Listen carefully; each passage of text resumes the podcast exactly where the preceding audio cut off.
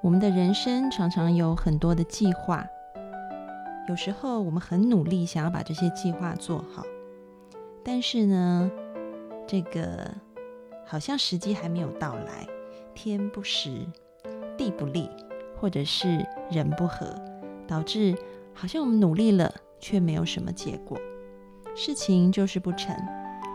当我们失败的时候，心里一定很不好受。这时候，人家就会劝我们：“失败为成功之母啊，再接再厉就是了。”也有人会说：“退一步，海阔天空，就此收手吧。”有些人成功是因为坚持，有人快乐是因为识时务。对于做不成的事，我们到底应该继续努力？还是不再执着，并没有一个标准答案。但是呢，在今天的节目里面，安安老师要说，无论你选择继续努力，或者是不再执着，我们都有一件非常非常重要的事要做，那就是你必须要先接受事实。这个接受事实呢，会帮助你。如果你想要继续努力，你会更加的有底气；如果你想要不再执着，你也会因此更加云淡风轻。无论你是走上哪一条路径，接受事实都是一个非常非常重要的基础。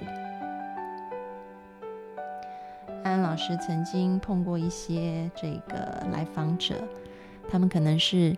在感情上面受到了一些挫折，我看到优可乐啊，你刚刚说你刚刚分手啊，安安老师要给你一个抱抱啊，嗯，的确是不好受的。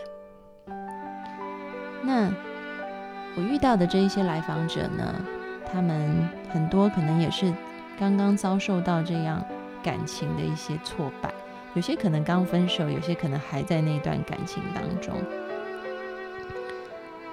那么，嗯，我觉得你选择要留在这一段感情当中，或者是决定要离开这一段感情，都有一个很重要的点，就是你要看清楚事实到底是什么。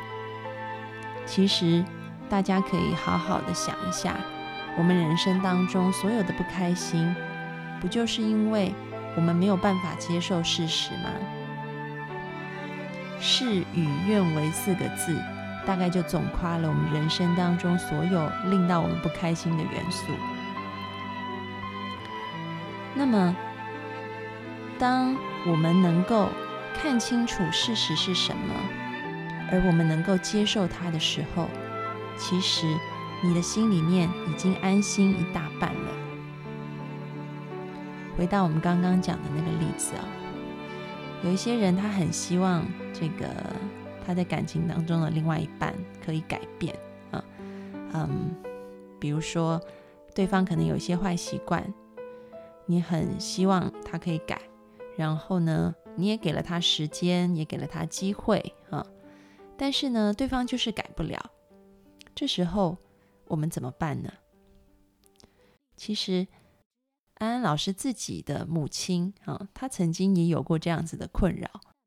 她很希望我的爸爸就是 George，我的妈妈叫 Linda，应该大家都知道。如果有在听这个呃安安老师心理课，在荔枝上面另外一个栏目的话，嗯，安安老师常常会讲自己家里面的事情。那嗯，Linda 呢，她有一阵子她就嗯眼睛很痛啊。然后我就问她说：“你你怎么了？眼睛很痛。”她说：“不知道哎，啊。”然后呢，他就看了很多医生哦，有中医，有西医，啊，各式各样医生都看了，但是就是眼睛很痛，一直都不好啊。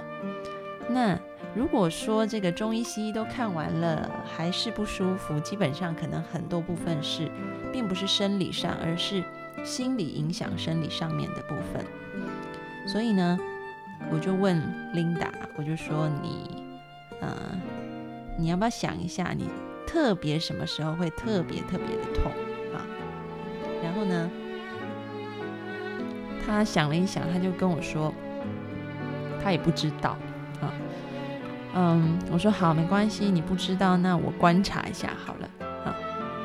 然后我就发现呢，只要他跟这个 George 跟我的爸爸，也就是她老公，有一些这个，比如说意见不合，或者是啊两个人一起出去比较长的时间，他回来他就会说他眼睛很痛这样子啊。所以基本上他就是看到我爸他就眼睛痛。当我知道这件事以后，我觉得很好笑啊，但是我也不好意思跟我妈说，因为不好意思跟 Linda 说，因为这样子有点伤感情啊，所以我就跟他说：“我说妈，那个呃，你是不是对爸爸心里面有一些不爽的情绪，或者是不高兴的感觉啊？”我就这样问他。哦，有人问我是哪里的，我是台湾的。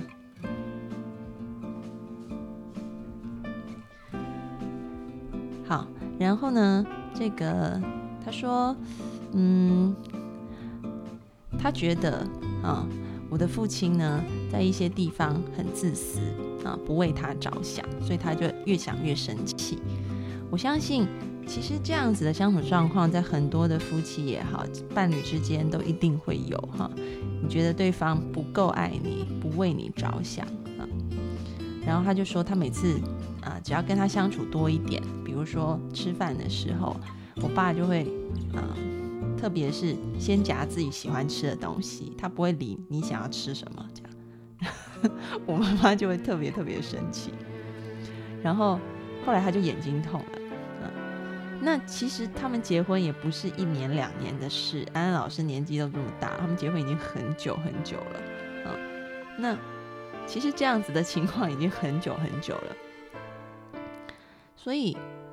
嗯，他在这个婚姻当中，他不是没有跟我父亲吵架，也不是没有要求他改，但是呢，我的父亲呢改一点点，又会回到原本的状态，就是一直是这样子的哈。所以我就跟我妈妈说：“我说你要做的可能就只有接受事实啊，你没有什么其他可以做的。”他说：“哈，接受事实就这样算了吗？”我说：“不是啊。”不是这样算的。你当你可以接受事实的时候，你就不会那么想要去改变对方，因为你发现他不是你想要的那样子体贴的样子，所以你很想要改变他，很想要把他变成你心目中那个体贴好老公的样子。那，嗯，你一直在努力做这件事情的时候，其实就代表你心里面对他有很多很多的期待，他是没有达到的。啊，你并没有接受他原本的样子，所以当你接受他原本样子的时候，你就会放松，你就会有两个选择。然后我妈妈就看我说什么选择，我说要不然你就选择啊，他就是讲，所以下一次呢，他继续吃饭只夹菜给自己的时候，哈，或把好吃的东西自己都先 吃掉的时候，你也就接受他就讲啊，也不会生气了。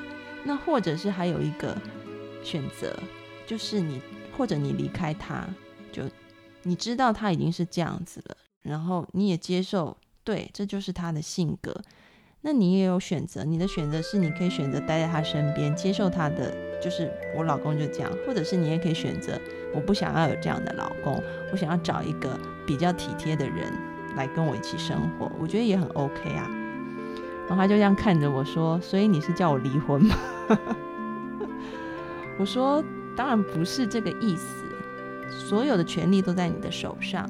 身为女人，我只是告诉你，你去接受对方原本的样子，你就得了自由，你就不会再卡在那里。当他又做了一些让你觉得他很自私的事情的时候，你就很生气。你不会，你没有什么好气的。”你要不就是觉得，嗯，他就这样；要不然就是说，好，那就算了，我去找别的人，或者是我不需要跟这样子的一个人生活在一起，不需要硬去改变他。这选择都在你的手上，你是很你是很自由的。然后我妈妈听了我的话，她好像就似懂非懂的走了哈。那大家知道吗？后来她眼睛怎么好的？这个故事我好像也有在。之前的那个安心 So Good 里面，就是安安老师的心理课。大家如果有听呃励志 FM 的另外一个节目，应该会知道。嗯，我好像在那个节目里面也有说过，嗯，然后这个，嗯，然后我的妈妈，啊，Linda，她后来是在清明节以后眼睛就不痛了，对，有听众朋友说听过了。清明节发生了什么事情？清明节发生了一件事情，就是呢，我妈妈她去扫墓，嗯。她扫的墓是她的爷爷奶奶，因为我的母亲从小是被她的爷爷奶奶带大的，然后呢，他的爷爷奶奶非常非常的宠爱他，很疼爱他，所以，嗯，我的妈妈说，她在去祭拜她的爷爷奶奶的时候，她本来眼睛其实是很痛的，后来到了坟前，嗯，她跟爷爷奶奶在讲话的时候，她突然觉得她的眼睛很舒服。也没有什么好痛的，他觉得很奇怪，哎，为什么会这样子呢？为什么跑去祭拜爷爷奶奶的时候，会觉得眼睛都不痛了？然后他回家，他说他持续的在思考这件事情，为什么会这样子？后来他说他想到了，嗯，他说因为爷爷奶奶，他的爷爷奶奶带给他的，真的是他这辈子觉得所谓无条件的爱。嗯因为我妈妈她的母亲在她小时候就已经过世了，所以她是爷爷奶奶带大的。她说爷爷奶奶真的是对她可以付出一切的事情，可以付出一切的自己，嗯，在他们身上，他深深感受到那一种无条件的爱。而这样子的一个感受，就嗯让他的眼睛感觉是很舒服的。但是呢，当他看到我爸爸的时候，他会觉得。嗯，你怎么老是做一些很自私的事情？你不够爱我，嗯，所以就让他眼睛痛起来了。那他就告诉了我这一件事情。我说，哦，那嗯，好啊，那你既然知道了，啊，为什么你眼睛会痛？啊，就是因为可能你觉得 George 他对你的爱不够多，不够多到像你的爷爷奶奶那么的多，啊，那这要怎么办呢？我把问题留给了他自己。那在啊，隔了一天以后，呃，我老妈就跟我说，她好像好了，今天也不痛了啊，今天眼睛也没有痛啊。我说，哎，不错，你好像有改进啊，就是这个身体的症状改进了。她说，其实昨天晚上呢，她突然想到一件事情，她就说。嗯，他的爷爷奶奶过世的时候，告诉他他们会一直陪着他的，嗯，所以他说其实他可以一直享受那个爱，那个爱永远不会走，嗯，因为他们一直活在他的心里面，嗯，所以当他的内心有足够的力量，有足够的爱的时候，他不一定要对他身旁的其他人再去讨很多的爱，因为爷爷奶奶留给他的爱已经够让他用了。那个是一辈子在他心里面留存的，啊，所以从那一天开始，他就很少很少眼睛痛，除非他特别累啊，比如说看电脑看的特别久的时候才会啊，跟之前那种常常一下子就眼睛痛的状况比较起来，差别非常大。我想这就是一个充满爱又接受的一个故事。当你能够看清楚事实的现况。然后你就有了更多选择的勇气，而当你内心充满的爱的时候，啊，你也更容易的去接受现在你身处的环境。好，那安安老师讲了二十分钟，现在呢，想要换别人来讲，就是换你们说哦，我要给题目，然后希望你们可以打电话进来。老大，你这边很热吗？安安老师家很冷哎。你那边是哪里？今天不是我看那个，我看那个新闻说大陆很多地方都下雪，而且还有那种好像极冻的状况嘛。你那里是哪里？你那边还很热？我在家已经在穿那个毛衣，加上那个很厚的那种。保暖的卫衣了。广西北海。好，所以今天我们在节目里面知道，避暑胜地不是三亚，是广西北海。如果真的觉得很冷又有假期的听众，可以去那边避，不是避寒胜地，可以去那里避寒啊。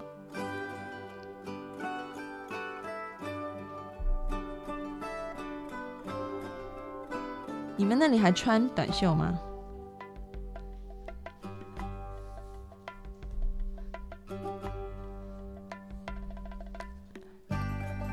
我现在岔题了，我们要回来，回来讲这个，啊，要问你们的问题啊，嗯，安老师刚刚讲，我今天其实听到一句话，我觉得很不错，嗯，我最近开始重新学英文，跟大家分享一下，那个，嗯，我不知道内地能不能上，哎，我妹妹就是小米介绍我上一个。英文网站，我觉得学自学英文很好，因为安安老师以前在香港念书跟工作的时候用英文，就是因为大部分工作或者是学校需要的是用英文，但是后来呢，嗯，没有在香港工作以后就很少用，所以我发现我现在英文退步挺多的，我想要回复啊，所以我就嗯想说要来每天花一个小时来练习英文。那个网站叫 VoiceTube，V O I C E T U B E。我每天就听两段，然后它有中文有英文的字幕，然后你还可以重复那个单句，然后你的滑鼠点到那个它的字幕上，它还会给你解释，所以我觉得非常好用。然后我自己用了几天，我觉得我英文有进步，所以推荐给大家。啊，对。也有人在推，就是这个 VoiceTube，有人已经打在弹幕上面了。然后呢，我今天看 VoiceTube 的时候，我看到一句话，我觉得很棒，我想跟你们分享。这句话其实跟我们今天讲的主题有一点点关系，就是 Life is ten percent what happened to me, and ninety percent how I react to it。好，我再念一遍哦。Life is 10% what happened to me, and 90% how I react to it。这个人生呢，其实是，嗯，如果按组成的话，其实我们在什么环境发生什么事情，只占十 percent，而九十 percent 讲的是我们怎么样去应对，我们怎么样去看待发生的这些事情。我觉得这句话讲的太棒了。其实它也很像上一次安安老师在直播里说的，啊，嗯，就是我们要让我们的来访者，嗯，去经验、去改变的，就是他们看事情的态度。因为其实人生并不是由发生什么事决定的，而是由你怎么看待那件事情决定的。好，有人说什么意思？安安老师现在解释了，啊，就是。你的人生只有十 percent，可能只是，如果你觉得你的人生的走向是被你发生的事情、你的环境所影响的，其实并不全然是这样子，而是你怎么看待那个环境，你怎么看待你发生的事情，那个态度啊，才是最重、最重要的。好，所以呢，安安老师就要来问一下大家啊，嗯。你有没有，呃，你你们有没有一些经验可以分享？就是说，当你愿意接受一件事情的事实以后，然后发生了一些改变，这些改变是一些，呃，可能关于人的改变啊，或者是关于一些事情的改变啊，嗯，比如说好了，你接受了这一件事情，然后呢，你本来觉得这件事情是一件很糟糕的事情，是一件很。很差的事情啊，比如说之前曾经我看过一个演讲，这演讲一开始这个演讲者就问大家说：如果我今天送你一个礼物，这个礼物呢会让你嗯本来破碎的这个呃跟子女家人的感情恢复好的关系，本来疏离的朋友都亲近你，然后本来你对人生的追求啊从金钱变成了一些更。呃智慧，然后让你更感谢你的生命，也让你更注重自己的健康。这样子的礼物你要不要？然后在场的人大部分人都说我要。诶，有人听不见，其他人听得见吗？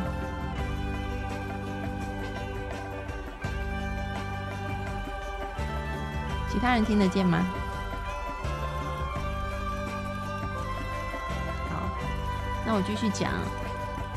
这个，嗯，我讲到哪里？讲到哪里？我刚一下子忘了。哦，我讲到送礼物，对，不好意思，我痴呆症犯了。好，那个，嗯。这个这样子的礼物，你们要不要？听起来好处多多吧？嗯，那结果呢？大部分人听那个演讲人都举手说我要我要啊。结果后来这个人就说他就是我长了脑瘤。好，他说这个脑瘤就是上帝送给我的礼物，这个礼物带来了我刚刚说的这一切的东西。嗯，好，所以台下的人就很惊讶的看着他。但是这也是我们刚刚讲的，就是当你真的接受这一件事情的时候，你会发现发你会发现好像发生了一些改变。这些改变，嗯，有些人是并不一定是这个病改变了，或者是这个环境改变，而是他整个人的心态改变了。当你的心态改变，你自然而然会吸引更多好的东西到你的身旁来。所以你会发现，原来本来看似不好的事情，是嗯，其实是来祝福你的。圣经上面有一句话说，其实呃，苦难是化了妆的祝福。苦难真的是化了妆的祝福吗？端看你用什么心态去看待它。如果你愿意认为它是一个祝福，它就会变成一个祝福。这个不是阿 Q 心态。而是当你阿 Q 了以后，就是你先认为它是祝福，以后它就会慢慢的变成是真的祝福。那这个，所以我想要邀请大家，你们可以上来，来分享一下你们的这个有没有这样子的经验？嗯，就是可能，嗯，你在一个状况里面是你觉得很痛苦也很不舒服的，但后来你想，好吧。我臣服啊！我决定接受这件事情啊！我接受事实。当你接受以后，你发现整个人放松下来了。然后呢，这件事情好像慢慢的出现了一些改变，或者是，嗯，事情没有改变，但你的人改变了，因为你的人改变了，所以带来了一些不同的转机。有没有这样子的呃经验可以跟我们分享？好，我们来听 NJ 初恋的电话。Hello，Hello，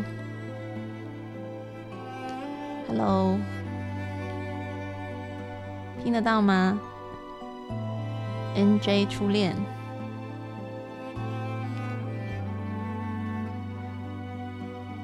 ，Hello，大家听得到他的声音吗？我这边听不到。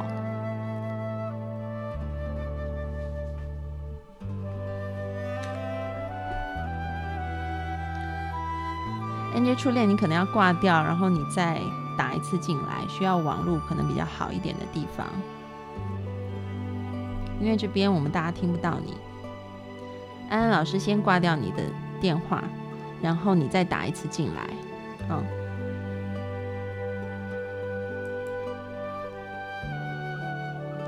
好，然后好，另外一个朋友。Lee Baby 打来了，我们来听他的电话。Hello，Lee Baby。嗯，安安老师你好。你好。可以听见吗？我这儿网不太好。呃，我可以听到，其他的朋友可以听到吗？其他朋友可以听到吗？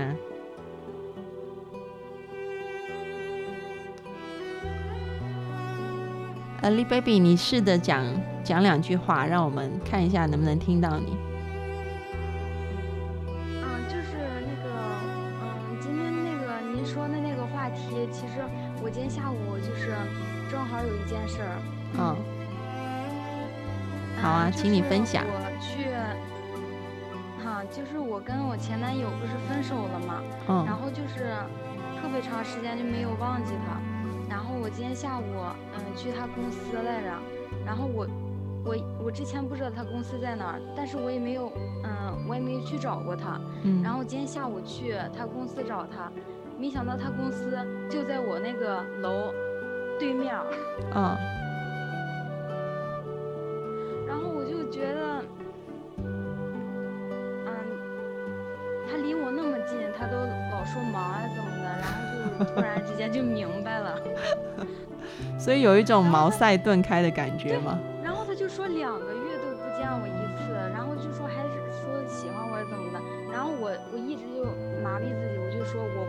不想跟，呃，就是不想知道他公司在哪儿，然后怎么的，后来我我上网查了，然后没想到就隔了一条街。嗯然嗯后两个月他都没有找我，他还说他忙。然后我今天下午我以为我会哭呢，然后一滴眼泪都没有掉，嗯，然后就没有事儿了，就过去了，放下了，我感觉。所以当你看到这个事实，然后你也接受这个事实以后，你就发现原来就是这样。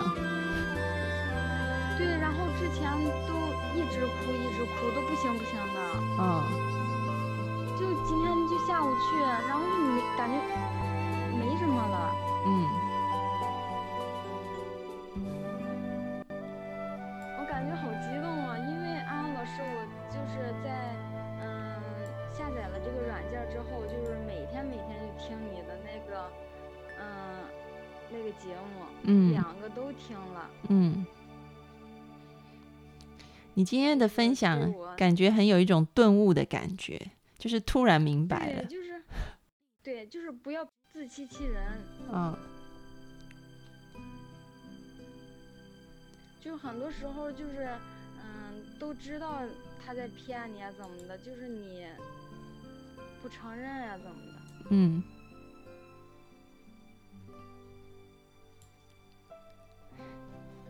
那你，你回想一下啊，就是从你开始好像一个鸵鸟把头埋在这个沙里面，到你今天把头探出来愿意看，你中间的那一种转变的历程是怎么样子的？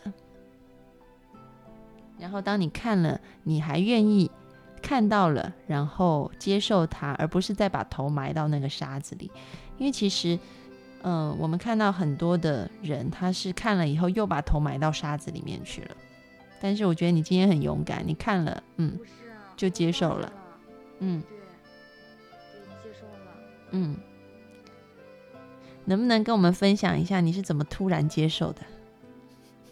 就是因为我们认识安安老师，我不跟你就是说那个，嗯，我就跟你实话实说哈，我们俩就是属于就是网上陌陌上认识的，但是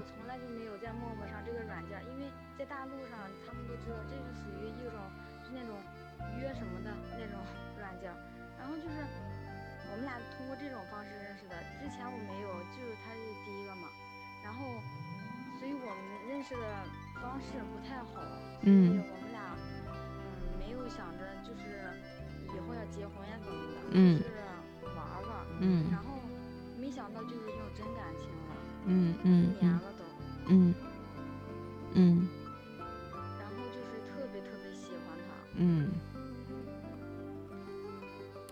那今天你你今天你今天顿悟了这一件事情，其实我们讲这个东西，其实安安老师没有在节目里讲过，但是我在对咨询师上课的时候，我帮咨询师上课的时候有说过啊，嗯，可以今天稍微说一下下，嗯，我先把你的这个电话挂断好吗？这样我们会清楚一点。嗯，谢谢你打进来，然后安安老师会顺着你的话题继续讲。好，行，谢谢老师。嗯，谢谢你。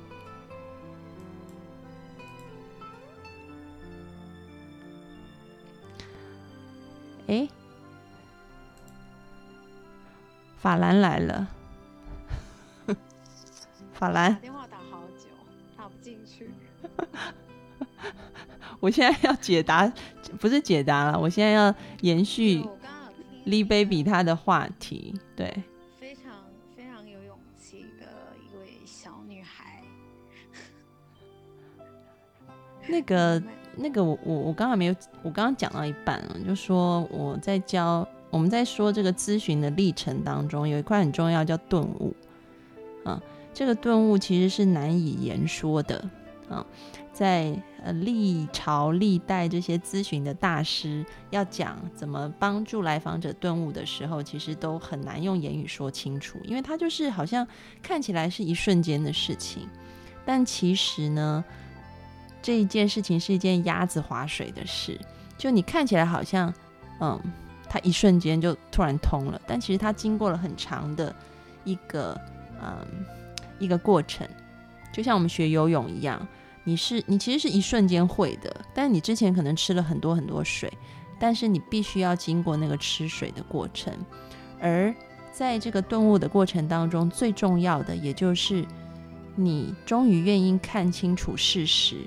然后不再落在自己的期待里面，你终于愿意从你自己本来看事情的那个有色眼镜里面把它拿下来，看到原来事实是这样，就是这样。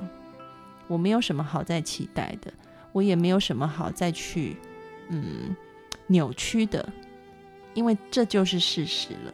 当你有这样子一个接受的体会，其实就是顿悟一个非常重要的契机。所以也恭喜丽 baby，你今天顿悟了，很棒。好，法兰，你有什么要说的？没有啊，就是交给时间呐。我觉得我看到我前男友现在变成个秃头，我就顿悟。哦，有人说法兰是谁？嗯，法兰是安安老师的发小。然后，如果听众朋友你们嗯可以听那个。安安老师在荔枝 FM 上的另外一档节目叫做《安安老师的心理课》，你们就可以常常看听到法兰在我们节目里面这样。所以大家好，我是法兰，不认识我的人去听另一个节目。对，没有了。我觉得就是跟大家打声招呼，然后我也想要听听，就是大家在线上有什么样的。问题，然后也可以陪着听这样子。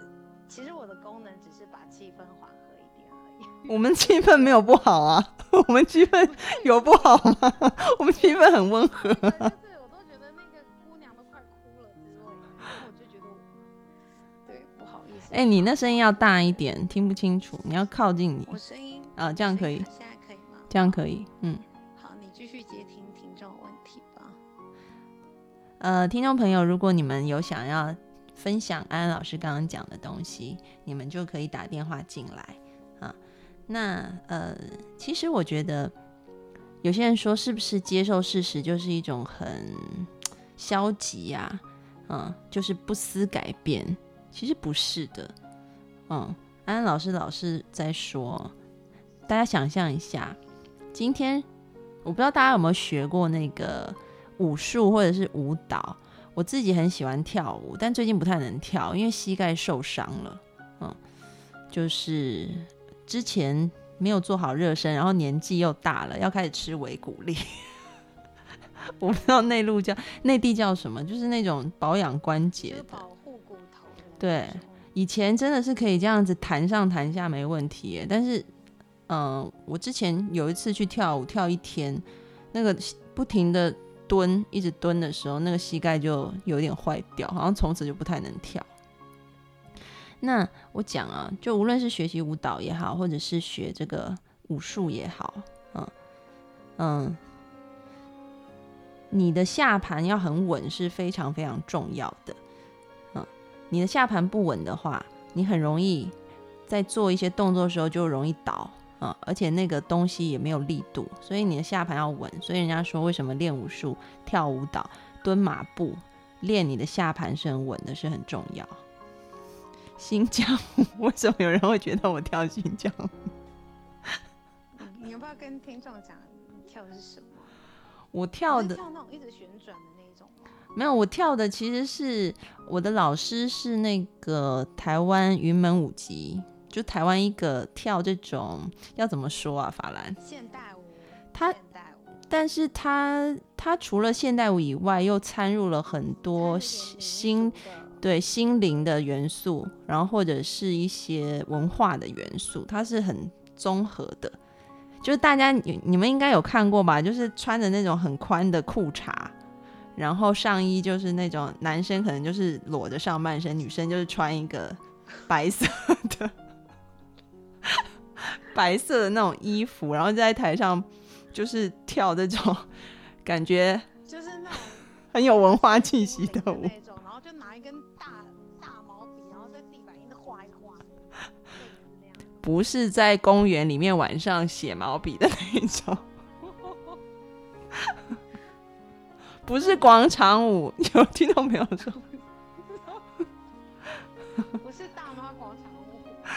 有人说整人专家周星驰跳的，我觉得我进来把这个节目搞得很搞笑哎、对。然后默默的飘开。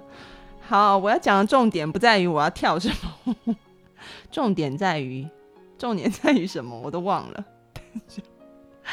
法兰一来就会，就是整个气氛都歪掉。好，哎、对，有人说对了，舞剧那些现代舞有一有一点像那样子，嗯，好，然后那个，哦，对啊，大家大家其实可以去听我们的那个安安老师心理课，我有访问过我的老师，然后我们还做了四集的那个课。那个老师出街他会教脉轮舞，就是说你身体的每一个部分可以怎么样去动。然后我把他邀请到节目里来，还有配音乐，所以如果你们想练那个舞出街的，也可以去听安安老师的心理课，里面有四集是在讲这个的。啊，好，回到回到刚刚的话题，其实你下盘要很稳，然后你你大家想象一下，你如果上半你假设你现在在打拳，你要出你的拳的时候，你下半身不稳，你一个拳往前，你自己也会狼仓往前了，因为你下盘不稳，所以。我要讲的接受事实，其实就是让你能够在一个状况里面安住下来，你的下盘稳了，然后呢，上半身打拳出拳往前，其实就代表的像是你想要去改变这个状况啊。当你不能接受事实，然后急于去改变状况的时候，你是很不稳定的，所以你打的拳可能很容易你就会狼仓啊，然后拳也没有力道，很容易就。嗯，你可能自己打拳自己都跌倒了，但是呢，当你能够接受事实，OK，现在就是这样，你的下盘就等于是你站得稳稳的，你再出拳，你要再去改变这个现况的时候，你就有了底气啊。所以不是说接受现况好像就是一个非常消极，不是，其实它才积极呢。接受现况是一个很难的事情，它是非常非常积极的。当你能够接受以后，嗯嗯，你会看到自己整个内在安定下来，那个安定会生出力量，这个力量会让你想要去改变的时候，带有更多的能量。好，网络问题，你的音乐又不。我的音乐应该一直都在的，只是刚刚讲话就拉的比较小声，我拉大声一点，这样有吗？有吗？还是很小声。我觉得是你网络问题耶，因为之前之前试的时候，这个这个音量是 OK 的。嗯，然后有一位听众朋友问说，经常没有由来的心情不好，该怎么办？那个要问问题的听众朋友，你们可以到安安老师安心信箱的播客社区里面去留言，因为其实每一周，嗯，会有两集的直播，也会有两集的安心信箱，嗯，所以如果要问问题的，请到播客社区里留问题，那安安老师会在信箱里面回答，也会在上面播出的。直播的话，希望更多的是听众朋友进来分享，嗯，好。所以有人打电话进来吗？自从你来了，就没有人打电话进来。还是大家想听我们两个讲话？没有吧？非常欢迎听众朋友打电话进来啊，然后跟我们分享一下这个，你有没有过一个经验，就是当你接受了这事实以后，你发现它改变了，可能是你人改变了，可能是情况改变了。我们来接听，哎，刚刚 Forever 你打来的时候，我一接听你就挂掉了，你要不要再打一次？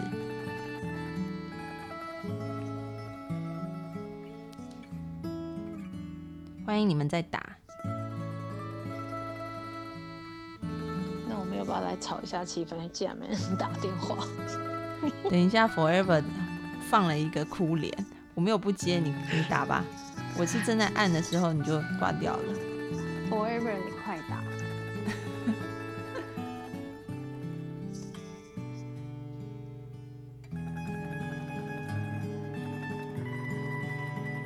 ！Forever，你快进来！没有不接，你快！而且你照片是蒙的谁？，Forever 看起来是个帅哥，啊，我这边看不到你们的照片哎、哎，我看得到哎、没有耳机可不可以？我也不知道，你要不要试试看？哎、有一个 Captain Timo 打来了，好，那先接 Captain。Forever，你等等，喂喂，你好。Hello Captain Timo，你哎，好我。在这个我在这个火车上，可能信号不太好。火车，你好厉害！你去哪儿？我今天去去长沙，你从哪里去哪里？从广州去长沙。哦，呃，就我看到这个话题，其实我我有一个真的是想要分享，就是接受事实才能自由。嗯。其实，呃，其实我我自己有有有一点问题啊，就是我的眼睛有一点问题，嗯。然后，呃，我一只眼睛看不见东西，嗯。然后呢，其实也很长时间了，然后，呃，自己也不知道到底是先天还是后天，反正小的时候是没有问题的，就是，就是自己都不太知道到底是，呃，什么时候突然看不见，因为一一只眼睛，呃，其实不太影响嘛，只觉得有点不舒服。嗯只有呃，当我发现的时候，我蒙住一只眼睛，发现另外一只眼睛看不住的时候，看不见的时候，我我已经吓坏了。嗯但是呢，其实就是这个状态已经持续了很长时间，我自己都没有发觉，嗯然后呃就就觉得很很恐慌，然后感觉一只眼睛看不见了，呃呃非常非常的恐慌。然后到后到后来呃去看过很多医生，都是说我那个眼底有一点问题，就是很就是不太好治疗，我甚至是治疗不好。嗯然后呃也咨询过很多，包括呃到上海，还有也问过韩国的医生，都是说这个我这个问题比比较难处理。嗯然后呢，有的时候就你说一个大男人吧，有的时候觉得好像自己有点残疾，就是有点想不通，觉得上天很不公平，为什么我就一个眼睛看不见？然后呃有的时候也会一个人非常沮丧。嗯但是直到应该是前两年吧，就是我我看了很多专家之后都说，呃治不好，呃嗯，反正到现在，我是觉得接受这个事实了，其实也没什么大不了的，呃，反而就呃就不会去想这个事情，而且也会相对来说，因为我以前就是你知道那个在中国报考驾照嘛，嗯它是需要去验那个视力。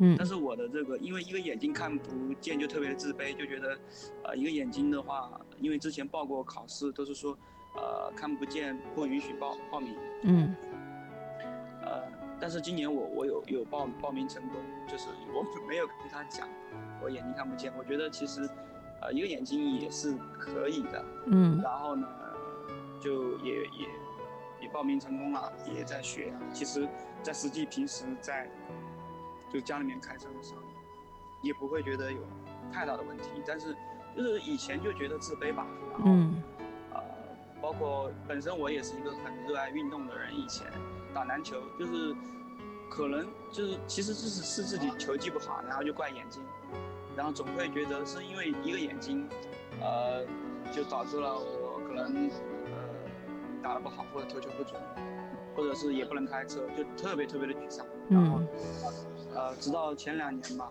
就是渐渐的觉得，哎，其实也无所谓啊。现在我一样会打篮球，嗯也会去开车，嗯呃，我觉得这就是一种自由吧。是是很棒的分享，而且在火车上还是很清楚。真的因为高高铁上。好赞哦！啊，那我觉得，我觉得，我其实，呃，对于对于很多人来讲，就是眼睛看不见，其实是一个很大的事故了。然后，呃，反而到现在，呃，我个人完全没有就把它当一回事儿，甚至别人都觉得哇不可思议，然后甚至说啊你这个好严重，要不要怎么怎么样，我都觉得真的没什么，因为我还是看得见的，我比那种。我至少比两只眼睛都看不见的人好太多太多。嗯，其实对生活的影响，呃，没有太大。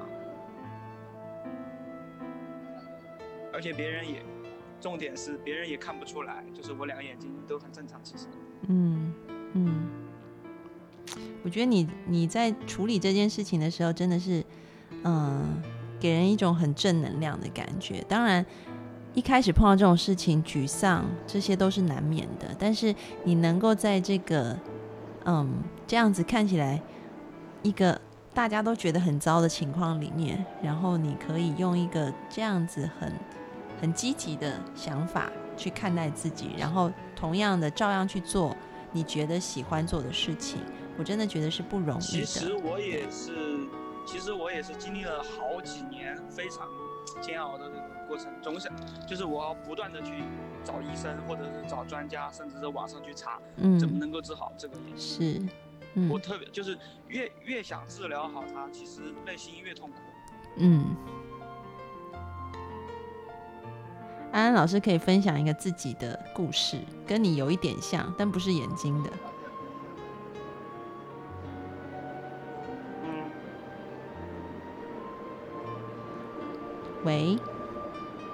喂。听到，听到，OK，能听到。好，呃，我以前这个事情，我这个事情法兰也知道。我以前高中的时候休学一年，因为我生病。然后我那时候生病是，我真的很瘦，瘦到我这我一百七十六公分哦，然后我瘦到只有三十几公斤，差不多是呃，大陆是算。大陆的斤是等于台湾的公斤，怎么算的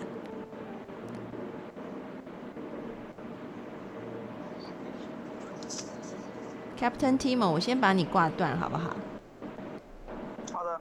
嗯，然后你继续听我们节目，安老师继续讲。谢谢你的分享。谢谢你。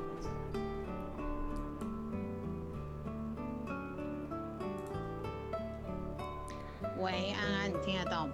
我听得到啊，没有，他应该是在火车上，所以就是那个那个轰隆轰隆的声音比较大，但是他可以持续听我们的广播。一公斤等于是两斤，对我我那时我现在的体重是五十二公斤，所以就是一百零四斤啊。但是你知道我那时候生病的时候，我是三十八到四十，差不多三十八四十公斤，就八十斤而已。现在有人说好羡慕，瘦跟一张纸一片对我那时候瘦的跟一具骷髅没两样，就是生病了。因为他每天看着看到我，就是按着他的胃说他胃很痛，然后就是 就是一个病重的人，很恐怖。对，然后就是就是很瘦很瘦，吃东西都不能消化。那因此呢，我高中还休学一年，就没有办法去上课，因为一直在看医生。那为什么会这样子呢？其实就是因为我不能接受事实。这事实是怎么来的？安安老师从小就是学霸，法兰可以作证。我从小功课很好，然后呢，班永远的第一名。然后我跟法兰发小，我们是初中的同学，但是后来考这个初中考高中，我们就分开了，就到了不同的高中，我就进了我们。这边这个第一志愿就最好的高中，然后在那高中里面，我一样还是第一名啊，一直到呃我上了一我的数学，就是在高二的时候上到所谓的统计课，然后就垮掉了。我就怎么算我都不会算那个统计，就怎么算都是全班可能平均六七十分，我就是可以只算十几二十分，我就是不懂。为什么那个统计会那样子？而且我不是不努力哦，我因为你知道学霸就是有一种性格，我一定要赢嘛，就这种竞争性格会比较强，所以我那时候我就去找了很多很多的参考书，大概市面上所有跟统计的参考书我都买回来，我每一题都算，我算了应该有上千题吧，但是呢，我还是考得很差很差这样子，然后我就记得，嗯，甲亢吗？不是，听我讲。啊，这个啊，Captain Timo 说他还是学霸，好，学霸对学霸，不过我现在已经不是了。然后，哎，我学习不好，但我现在很好。我当时学习不好，但后来不是你学习不好，是一路都没有好过吗？没有，我后来上了大学之后，我整个变学习很好，不好？就我是我们班前三。真的？对啊。那为什么你会叫我帮你写报告？那时候国文不是说你被当吗？还叫我帮你写报告？你记错人了，没有这回事。没有，我因为我我后来上大学，我非常认真，因为那是我喜欢的东西。你这是题外话，我没有唱。你声音太小了，听不见。我说，好好好，我还没讲完。对。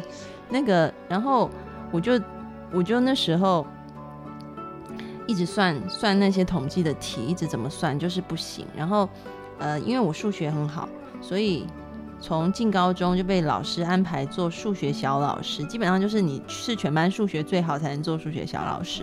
然后有一天呢，老师就当着全班的面说：“赵安，你现在的数学，因为统计课大概会占高中高二有一整个学期。”我们的数学全部都是在算统计课，他就说：“嗯，你真的成绩太差了，你的数学分数是全班倒数一二的，就真的怎么算都不会，所以我必须要取消，你不能再当数学小老师了。”我当场就觉得啊，好羞愧哦。然后回家的路上，我就突然觉得胃很痛很痛，然后从此我就很容易，只要吃多一点点东西，我就会吐出来。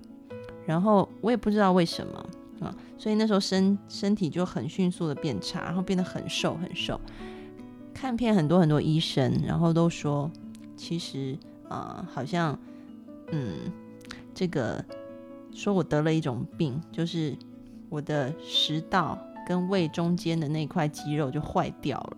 但是大部分医生说奇怪，他们也不知道为什么会坏掉，因为幽幽门了，幽门。贲门 不是幽门，哦，是贲门，那个字念贲啊，贲门。对，他就说贲门是有弹性的，但是我的贲门就没有弹性，所以我吃东西就会自己很自然的吐出来，不是呕吐，是走一走它就会自己从嘴巴里跑出来这样子。胃食道逆流嗯，对，但是它逆流的很像喷泉这样子，所以法兰知道我有一阵子我都吃婴儿食品。就是婴儿的。他来我们家都就是指明说他只能吃鸟食，就是鸟吃的那种小米，就是现在就是我们大家常吃的小米粥，他只能吃那种东西。然后，所以他那时候极瘦。然后，然后后来就因为请假请太多，老师就叫我休学。休学在家里就挺郁闷的。然后呢，我还是发狂啊，拼命的算统计。我想说，市面上所有参考书拿来，我再算一遍。我就不相信我不能克服你啊，学霸精神。但是大家知道吗？后来我复学，然后高考，高考我数学拿了九十六分，啊，应该是台湾排数学就是呃一百分排下来是九十六吧，应该就是我。但是我错唯一一题，就是统计题，也就是我花了两年的时间算了几千题的统计。但是我依然在统计上是完全不行的，嗯！当我拿到那个大学联考成绩的卷子的时候，我突然顿悟，哎，我这辈子应该就是没有办法克服统计，我就认了，真的就认了。你那个时候才顿悟吗？对，国中就顿悟了。没有，有时候学霸就会这样子，就会你会觉得自己是可以的，你就会想一直去拼啊。你会觉得失败是成功之母，就拿着这个信念拼命的冲，拼命的冲。你没有我没有真的接受那个情况，但是真的，我那时候就接受了。我想说，对，虽然我花在其他数学题上的成本可能是统计题的千分之一，但是统计就是一个我永远是不是可能就是一个我完全没有办法克服的坎。那我也接受这件事，好吧，我就是一个统计白痴，那我就接受了。接受以后，我突然觉得心情很好。然后大家知道吗？后来我念台大，就是后来我还是在台湾，我念的是台大嘛。然后在台大的时候，我们大三要开始上统计课，我那时候心里真的，我我心里就是有一个心态，我不再恐惧它了，因为我在想说，反正一定会被当。因为高中的情况就是统计这么烂啊，所以如果大学一个专门的课，我一定会，我就是抱着我一定会被当的心态，然后很轻松的去学习，然后我都不再去算那些统计的数字，我去看很多很有趣的统计的那一些故事，然后还有一些它怎么应用在生活里面的东西，因为我就不想再为了考试成绩去学，因为我我就告诉我自己，反正我也考不好，反正我一定考不过的。就随便，就是有趣的学就好了。结果你们知道吗？后来我又变成班上的统计小老师了。在大学的时候，因为我统计变得很好，所以这就三上千题，突然就变好。我觉得有时候就是转一下，就突然顿悟了，变很厉害。哎，不是不是，因为跟那个算题没关的，因为那个算题的很多都是公式的东西，那我真的不懂。但是因为大学我们学的很多是应用性的统计。所以就应用性的那一块，我就真的弄得还蛮好的。我不用再算了，我只要用电脑算就可以了。但是怎么样使用，怎么样应用？这个不是在讲案例，我觉得你在炫耀。我不是在炫耀，我是要告诉大家，其实，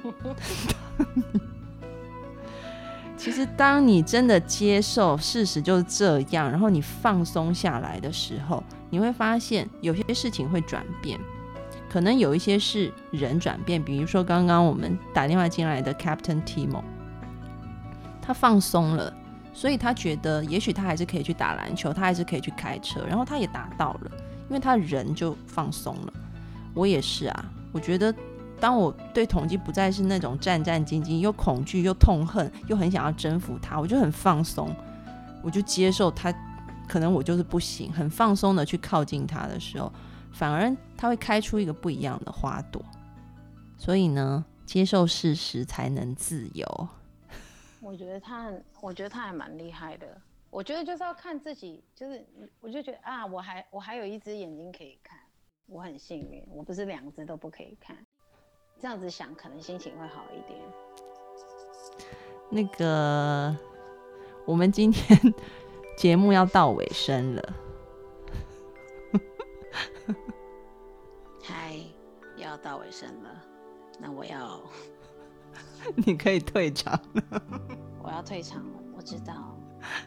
我预告一下，这周四会有另外一个人上来直播，跟我们一起直播，是我港大的师弟，然后他也是一个，他是一个家庭治疗师，然后呃，我们也所以刚刚有听众在节目的弹幕上面说会问什么主题。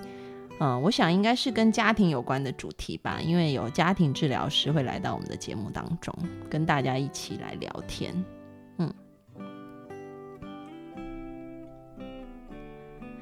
好，今天非常谢谢大家的参与，安老师很高兴可以跟大家在呃励志 FM 当中相会，特别是有。这样子一个现场连线跟弹幕的功能，让安安老师觉得跟你们真的很近很近。然后也非常谢谢你们喜欢这个节目，也谢谢你们送荔枝给安安老师吃。我还没有领过荔枝，反来我领了会跟你分的。不用你，你你慢慢吃吧，感觉荔枝不是很多，你自己慢慢领。今天有人打很多，我记得，哎，梁鸿如家庭治疗来了，大家在弹幕上看到了吗？这就是我说他礼拜四会来的这个我港大的师弟，有没有看到梁鸿如成家庭治疗？他在我们弹幕上。梁红茹，你要不要打电话进来跟大家说一下礼拜四会来，然后我们就要结束今天的节目了。然后就是请大家多多帮安安老师打一些荔枝吧。等一下，我先接一下梁红茹的电话呢。法兰，我先帮你挂好不好再？见了，嗯拜拜。拜拜。Hello，Hello，红茹 Hello，Hello，，Hello，嗯，所以现在大家已经能听到我的声音了，对吧？对，可以听到你的声音啊，就是大家都听到你的声音了。好吧。嗯 OK，所以就是那个会周四晚上八点半到九点半会跟大家聊一下家庭一些事情。我们要不要定一个更具体的题目？对，有听众说要不要直接今天先定主题，这样子他们可以回，因为我老是在节目上面说你们有没有这种经验可以分享，然后有人说就还没有想起来，节目就结束了。我们能不能现在留言区，就是说好像你那个就社区里面是有那个留言的功能的嘛？然后如果大家想起家庭的话，会想起一些什么样的事情啊？在那边先说一下，我们再定题目行不行？嗯，都可以啊，或者是红茹自己想要讲什么也可以，或者是因为其实安安老师定题目通常都是当天要直播前几个钟头，然后我可能内心有一个什么样的悸动，就 就会定出那个主题这样子。好吧。嗯今天今天今天在工作当中是关于家庭这方面，还是有一个悸动，一个悸动那你现在讲一下你的悸动嘛，我们就直接当下一次主题啦。